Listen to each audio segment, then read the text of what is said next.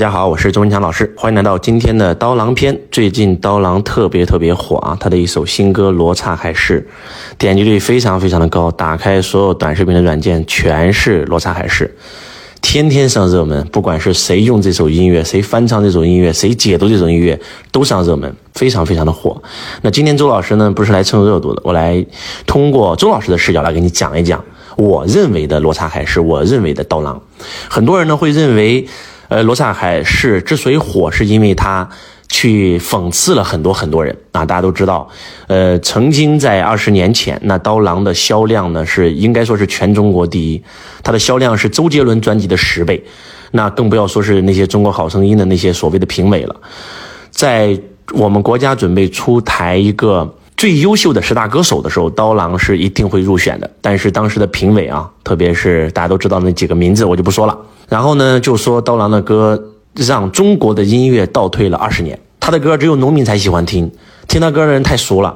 呃，虽然他的销量比我们好，但是我们不应该只看销量，他不应该拿这个奖。所以硬生生的让当年这个奖项从最优秀的十大歌手变成了九大歌手。然后呢，无数人在网上开始骂刀郎。其实刀郎没有做过一句的回击啊，然后就直接退网了，直接就是淡出了这个音乐圈。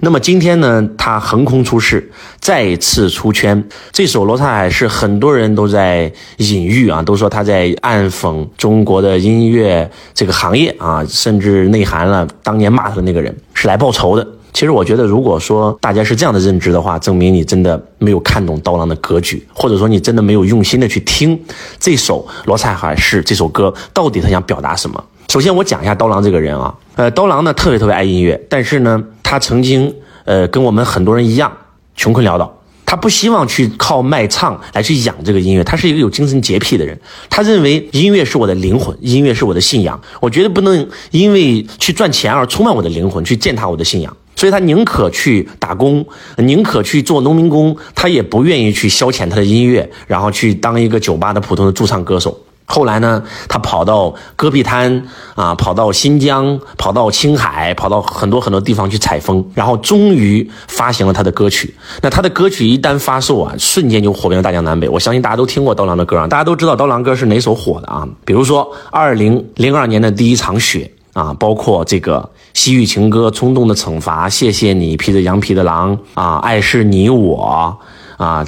这个等等吧，我们都听过他的很多很多的歌曲。当这些所谓的音乐人在批他说他没有境界，听他的歌都是农民的时候，当年的中国首富是王健林。王健林在年会上唱了刀郎的《西海神歌》，这是在啪啪打脸啊！那些评论他让中国音乐倒退二十年的人，没有一个人拿到国家的奖项，而刀郎他很早就拿到了我们国家中宣部的奖项啊！二零一二年获得的是第十二届中宣部精神文明建设五个一工程奖。那零九年也获得了十一届中宣部精神文明建设的五个一的工程奖，而且呢，他经常会去做慈善。我们都以为《爱是你我》这首歌，它是用来讲男女之间的爱情的，其实它是一个赈灾的歌曲。通过这首歌募捐了很多很多的钱，全部捐给了那些受灾的群众。呃，我们再来讲讲刀郎的格局啊。呃，大家都知道，曾经有一首歌非常非常的火，叫做《春天里》。那么，因为有人翻唱了这首歌，所以原唱把它给起诉了。而刀郎的很多很多歌，小沈阳翻唱以后，刀郎不但没有起诉他，反而支持他。刀郎唯一的一首歌，是因为有人翻唱了他的歌，结果呢要收费，而刀郎告诉他说：“你不要收费。”跟他说了好几回，他没有听，所以刀郎才开始去起诉他。起诉他就是为了让他，你可以翻唱我的歌，但是你要免费。就刀郎的格局大到什么程度呢？大到呃，他的新歌发售点击率那么高，都已经破五十亿了，现在还在涨。但是大家可以打开 Google 去看。他的歌有没有收费？大家都知道周杰伦的一首新专辑，那发行以后呢，瞬间就卖了好几个亿啊，叫做世界上最伟大的作品。那刀郎这个歌的热度点击率，那绝对是再次超越了周杰伦。那如果他收费的话，那得赚多少钱呢？但是大家可以打开，呃，任何的音乐软件去看，刀郎所有的专辑，包括这张新专辑，全部免费。那这个格局，这个境界太大了，这个超乎想象啊！这就好比当年中国培训行业没有一个老师会愿意把自己线下卖几万块、几十万的课变成免费放到互联网上，而只有周老师愿意，然后剪到抖音上、剪到快手上，然后给大家录成喜马拉雅，所以周老师才能够做的这么好啊！才会有这么多的粉丝啊！我今天开了一个课程，讲完这个课程以后，我有灵感，我就会马上把它录成喜马拉雅。那我不会觉得说，哎，这个课很贵，我一定要把它卖得很贵，然后只有交了这个钱的人才能听。我希望全世界的人都可以免费听到我的课程。可能很多人会说，那如果是这样的话，那我为什么还报你收费课啊？那我就不报呗，我就听免费的吧。如果你是这样的格局，也说明你不是我要找的用户。那我的很多很多的学生，我的很多财商导师班的学员，包括我的很多的啊福布斯学员，他们会认为，恰恰是我的师傅有这么高的境界，这个格局太大了，我反而会愿意跟随我的师傅去学习。所以刀郎的格局都大到这种程度了，他的歌全部免费，连。新专辑都免费，你想想，就是我再给你们讲一件事，你们可能不相信啊。呃，曾经因为刀郎的歌想免费，其实并不是他说了算的。他曾经有一首歌，有一个专辑，他是卖给了别人的，他的版权是卖给了别人，不属于他的。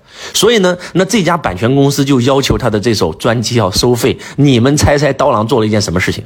刀郎自己花钱把他这个专辑的版权重新买回来，然后放到互联网上免费。就这样的格局，这样的境界。大家想象一下，就是他怎么可能？二十年前我在最火的时候，你们骂我，我都没有出声。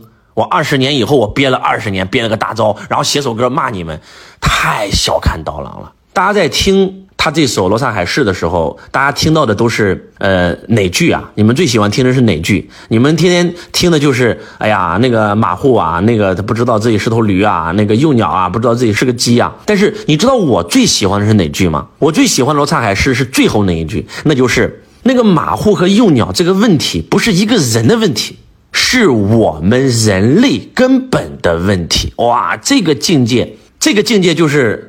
如果你非要说刀郎在骂人的话，不好意思，他骂的不是某个人，他骂的是这社会的这种现象，所以可能他骂的不是别人啊，他骂的是我们所有所有所有所有活在物质层面的人。那这个格局，这个境界，那绝对就如果你说他这首歌是在骂某一个人是在报仇，说明你压根就跟他不在一个维次，跟他不在一个维度。对吧？有一个人唱了一个人的歌叫《春天里》，然后火了，然后结果被人告了，对吧？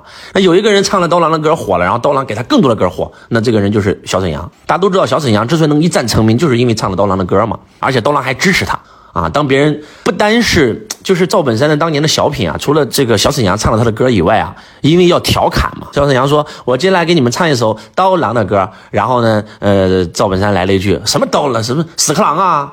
就是这是对别人的一种。对吧？名誉权的一种侵犯呀，往大了讲。但是当别人问到刀郎的时候，刀郎说没事啊，挺好啊，这个开个玩笑嘛。就这种格局、这种境界的人，怎么可能去憋了二十年？你当年骂我，我不回击，我忍二十年，这个不是刀郎的格局。而且我再给你们讲一个不为人知的故事啊。虽然刀郎忍了，刀郎呃不在乎。刀郎直接觉得啊，这个圈既然不喜欢，那我就不跟你们玩了呗，对吧？内地的音乐者都骂我，没关系，那我就不玩了。实际上啊，包括香港的、香港的罗大佑也好，香港的谭咏麟、谭校长也好，那都是刀郎的超级粉丝。甚至谭校长找到刀郎求刀郎，然后让他把那个披着羊皮的狼，然后版权给到他啊，刀郎也给了。这就是刀郎的格局啊！就当我们内地人在攻击刀郎的时候，很多港台的艺人是非常欣赏刀郎的。刀郎没有报仇，他也不觉得这是仇。但是刀郎有一个弟子，刀郎的有一个弟子，这个弟子是一个在餐厅里做服务员的一个小女生，就因为她的嗓音比较独特，被刀郎发掘了。刀郎就开始去帮助她，去提升她，然后去不断的训练她，就收她为徒。那个时候刀郎是如日中天啊，这个小女孩没有想过啊，啊，刀郎能够看上她，能够去帮助她，然后呢，还专门帮她量身定做了专辑。那后来，当所有人都在骂他的师傅的时候，师傅没说话，人家弟子上了。那这个人呢，就参加了《中国好声音》。大家都知道，骂他的那三个人都在《中国好声音》，他就直接去《中国好声音》了。去了《中国好声音》，当他唱歌的时候，那三个人听到他的歌，哇，太好了！二话没讲，就直接拍了，就就直接就转定了，就就用你们的话，就用歌的话，就转定了。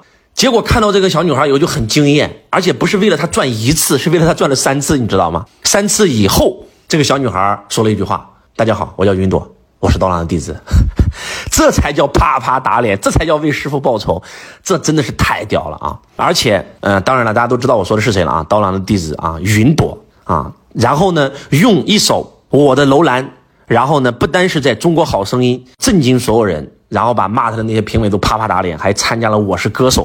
一人单挑当年骂他的师傅所有人，那再次获胜而归啊！大家在网上都可以看到那个视频啊，就是大家可以想象一下，就是你天天骂刀郎不行，刀郎太俗了，听他的歌都是农民。第二天中国首富唱他的歌，啪啪打脸，对吧？过了不到两年，你天天说刀郎的歌不行，让中国音乐后退二十年，结果有一小女孩唱的太好了啊，然后呢，你啪啪啪选他。刚开始他唱别人的歌，你选他可以；他唱的是刀郎的歌，你也选他，因为你也觉得太好听了。结果人家告诉你说：“大家好，我是刀郎的弟子。”哇，那种感觉才爽啊！那种感觉真的是，我觉得刀郎收了个好徒弟啊！啊，如果有一天我能收到这样的徒弟，我觉得我会很欣慰。所以。这种格局、这种境界的人，怎么可能写首歌来骂人呢？大家如果说真的想听懂罗刹海市，我建议大家可以听刀郎的整个新专辑啊！刀郎的整个新专辑，从序曲到罗刹海市，到花妖，到静听，到路南柯，到颠倒歌，到画壁，到朱尔，然后呢，到花妖，哇！当大家把他的整首专辑全部听完以后，才知道刀郎到底在讲什么。他借着《聊斋志异》给你们表现出来的那种感受，其实就是在骂今天这种社会现象。不知道从什么时候开始，我们这个社会以丑为美，真的是以丑为美啊！就是你会发现，你是一个很正派的人，只要你火了，就会有人喷你，然后大家喷你以后，大家还很兴奋，然后就一直喷你。就我以为我被网暴了啊！最近我发现啊，抖音不是有一个反网暴联盟嘛？然后很多很多的这些企业家、这些明星、这些网红，然后都有。纷纷加入了这个抖音反网暴联盟，因为每一年因为网暴死很多很多人。然后当我听到他们每一个人在阐述自己被网暴经历的时候，我觉得，哎呀，我太轻了。我才知道，原来不是我一个人在被网暴，是所有火的人。就不火的人，你们肯定不会被网暴，因为别人都不知道你是谁。就只要火，就这个社会已经到了什么呢？就是谁火骂谁，就他不知道你是谁，但是他先骂了再说。所以这是一种社会现象啊。大家知不知道马云被骂成什么样了？联想的创始人柳传志被骂成什么样？他们曾经是这个时代的英雄啊，是企业家教父啊，教父级人物啊，这是什么概念？导致着咱们国家最近都出了一个新的政策，对吧？希望这个社会的舆情对那些企业家，哪怕是那些犯错的企业家，也应该宽容。我们不能否认这些企业家在中国改革开放给中国经济做出的卓越贡献。就这是一种什么状态呢？这是一种就是所有在网上骂马云的人都是通过马云受利的人，你能理理解吗？就如果没有马云，没有今天这么多职位，没有这么多企业，对吧？你今天你用微信支付也好，你用支付宝支付，你用刷脸支付，你都要感谢马云。你今天微信转账，你今天银行卡转账，你不要钱，那不都是马云的功劳吗？在支付宝没有出现的时候，我们工商银行的钱转到我个人名下的平安银行，我都要花手续费的。就是这种感觉，就是所有的那些打工的人都在骂那些企业家。那你是把那些企业家都骂跑了，都骂倒闭了，把这些企业家都应该抓起来，都应该把他赶出国，就这个社会就好了，你不就失业了吗？就这不就是搬起石头砸自己的脚吗？我觉得刀郎骂的是这种社会现象，哎，真的就是这种社会现象，就是是你们把那些网红捧起来的，对吧？你们觉得太无聊了，生活压力太大了，所以你听别人唱歌，看别人跳舞，哇，你很爽，你把他捧成网红了，然后你现在劈头盖脸骂他，那把他都骂死了，把他们都抓起来，你不就又回到没有抖音之前了吗？你不就看不到别人给你跳舞了吗？你不就看不到别人给你唱歌了吗？对不对？那不就这么回事吗？你把中国的企业家全骂死了，你有啥好处？你不都找不到工作了吗？你在骂这种社会现象，哎，我觉得这个歌真的特别好。啊，因为这个歌几乎是同时啊，跟咱们国家啊国务院颁布的这个要啊民营经济的这个多少条我忘了哈，应该是三十一条吧。咱们要支持民营经济啊，要放松社会舆论啊，对那些哪怕是犯了错的民营企业家给宽松的舆论环境。我看到国务院发这条新闻的时候，我真的我感觉到特别的欣慰。所以呢，就是民营企业有瑕疵，但是。你不能抹灭他对中国经济的贡献，对吧？中国培训行业有些老师他可能有瑕疵，对吧？哪个行业没瑕疵？餐饮行业有没有瑕疵？奶粉行业有没有瑕疵？那从今天起都都不喝奶粉了吗？对不对？都不吃饭了吗？服装行业有没有瑕疵？美业有没有瑕疵？哪个行业没瑕疵？所以我觉得《刀郎》这首歌是在觉得啊，这种社会现象是有问题的，对吧？一个人这个跟老婆离个婚，老婆给他爆个料，封杀了。对不对？你今天那没办法，他谈个女朋友吧，谈个女朋友，结果女朋友给他分手了，给他给他一顿黑，然后职业生涯结束了，对吧？结婚不敢结了，谈个女朋友不敢谈了，对不对？就是我曾经看过一张图啊，就是把人类这种非常非常愚昧的这种时代，一步拉到这种今天的这种智能时代的那些，也就是十九世纪吧，最伟大的那些物理学家，就说实话，就十个里面有九个都是渣男，他都有生活问题，对不对？你说这个乔布斯有没有生活问题？他的亲生女儿他都不认，对不对？你说那个毕加索，你们那么推崇毕加索，毕加索不就是个渣男吗？对不对？也就是说，他可能在生活上有问题，但是你不能够否定他在商业上的建树，他在艺术上对人类的贡献。就拿着放大镜打哪个人，哪个人经得起打？你经得起打吗？对不对？企业家是做企业的，你应该看他商业上的成就，你不应该看他的这个，他什么都应该好，他应该当圣人呐。就这是不对的。就如果拿这个放大镜来要求全世界的所有科学家，对不对？全世界的所有的这些发明家啊，这些艺术家、这些企业家，就都应该封杀，对不对？就像杨振宁教授，那是当代的霍金吧，应该属于当代的牛顿吧，应该属于，对吧？那应该是中国人的骄傲吧，对吧？人家娶了个老婆，怎么了？人家老婆死了，人家娶一个小自己几十岁的女的当老婆，人家你情我愿，就这，我的妈呀，给别人骂的，这是出问题了，这个社会出问题了，你知道吧？我觉得刀郎是在骂这个，真的。就假如说咱们这个社会舆论全是拿着放大镜对在舞台上的每一个人，从今天起没有艺术家，从今天起没有科学家，从今天起没有企业家，我觉得这才是罗刹海是想表达的。包括那个颠倒歌都明牌了，就直接就，对不对？罗刹海是最后一句跟你讲，这是我们人类的大问题，怕你们听不到最后一句，就直接就明牌了。颠倒歌，众生颠倒了。对吧？这个社会不应该以喷别人为美，以骂别人为美，以找到别人身上的黑点为美。你身上哪个人身上没雀斑？你身上没雀斑呐？那是不对的。人非圣贤，孰能无过？对不对？这个世界谁是圣人？孔子还离婚了呢，你怎么说你？对不对？这话这不能这么说的。所以说，我觉得大家要真的读懂刀郎，对吧？刀郎为了你们，对吧？专辑都免费了。别在那瞎起哄了，就攻占这个评论区，攻占那个评论区。中国好声音开播，给好声音直播都骂关了，都至于吗？这是不对的，对不对？周华健招你惹你了？周华健人家这一轮新好声音导师招你惹你了？这是不对的，对不对？这种社会现象，我觉得要变一变，应该给一个更宽松的舆论环境。咱们中国才有艺术家，总是说中国培养不出马斯克，总是说中国培养不出啊这个这个霍金，中国培养不出呃这个乔布斯，对吧？培养不出来这些艺术家。就马斯克在中国不被你们骂惨了吗？那马斯克不就是渣男，典型渣男呢？那乔布斯在中国早都被你们骂退圈了，那还说啥说呀？对不对？所以还是那句话，希望大家能够看到刀郎的深意啊，这是个有格局、有境界的人。通过这首专辑把人骂醒，把这个社会骂醒，哎呀，人类才有可能真的越来越好。要不然，呃，没有这些科学家，没有这些企业家，你说这社会还怎么进步啊？人类文明怎么发展呀？对不对？如果没有企业家，那些发明家发明的那些东西，永远只能躺在实验室里，只能躺在实验室里面蒙尘。是因为这些企业家，对吧？把那些发明家的东西啊，变向市场。才让所有老百姓受益呀，对不对？你把那些发明家都骂死了，都骂退圈了，哪有电器啊？哪有电话呀？哪有手机呀？哪有网络？哪有互联网啊？对不对？哪有飞机呀？啊，哪有今天我们的智能生活呀？所以希望刀郎的歌曲能够唤醒所有人啊！不要再瞎带节奏了啊！还是那句话，用心的把刀郎整首专辑听懂。从今天起，不要再做一个喷子了，做一个正能量的人。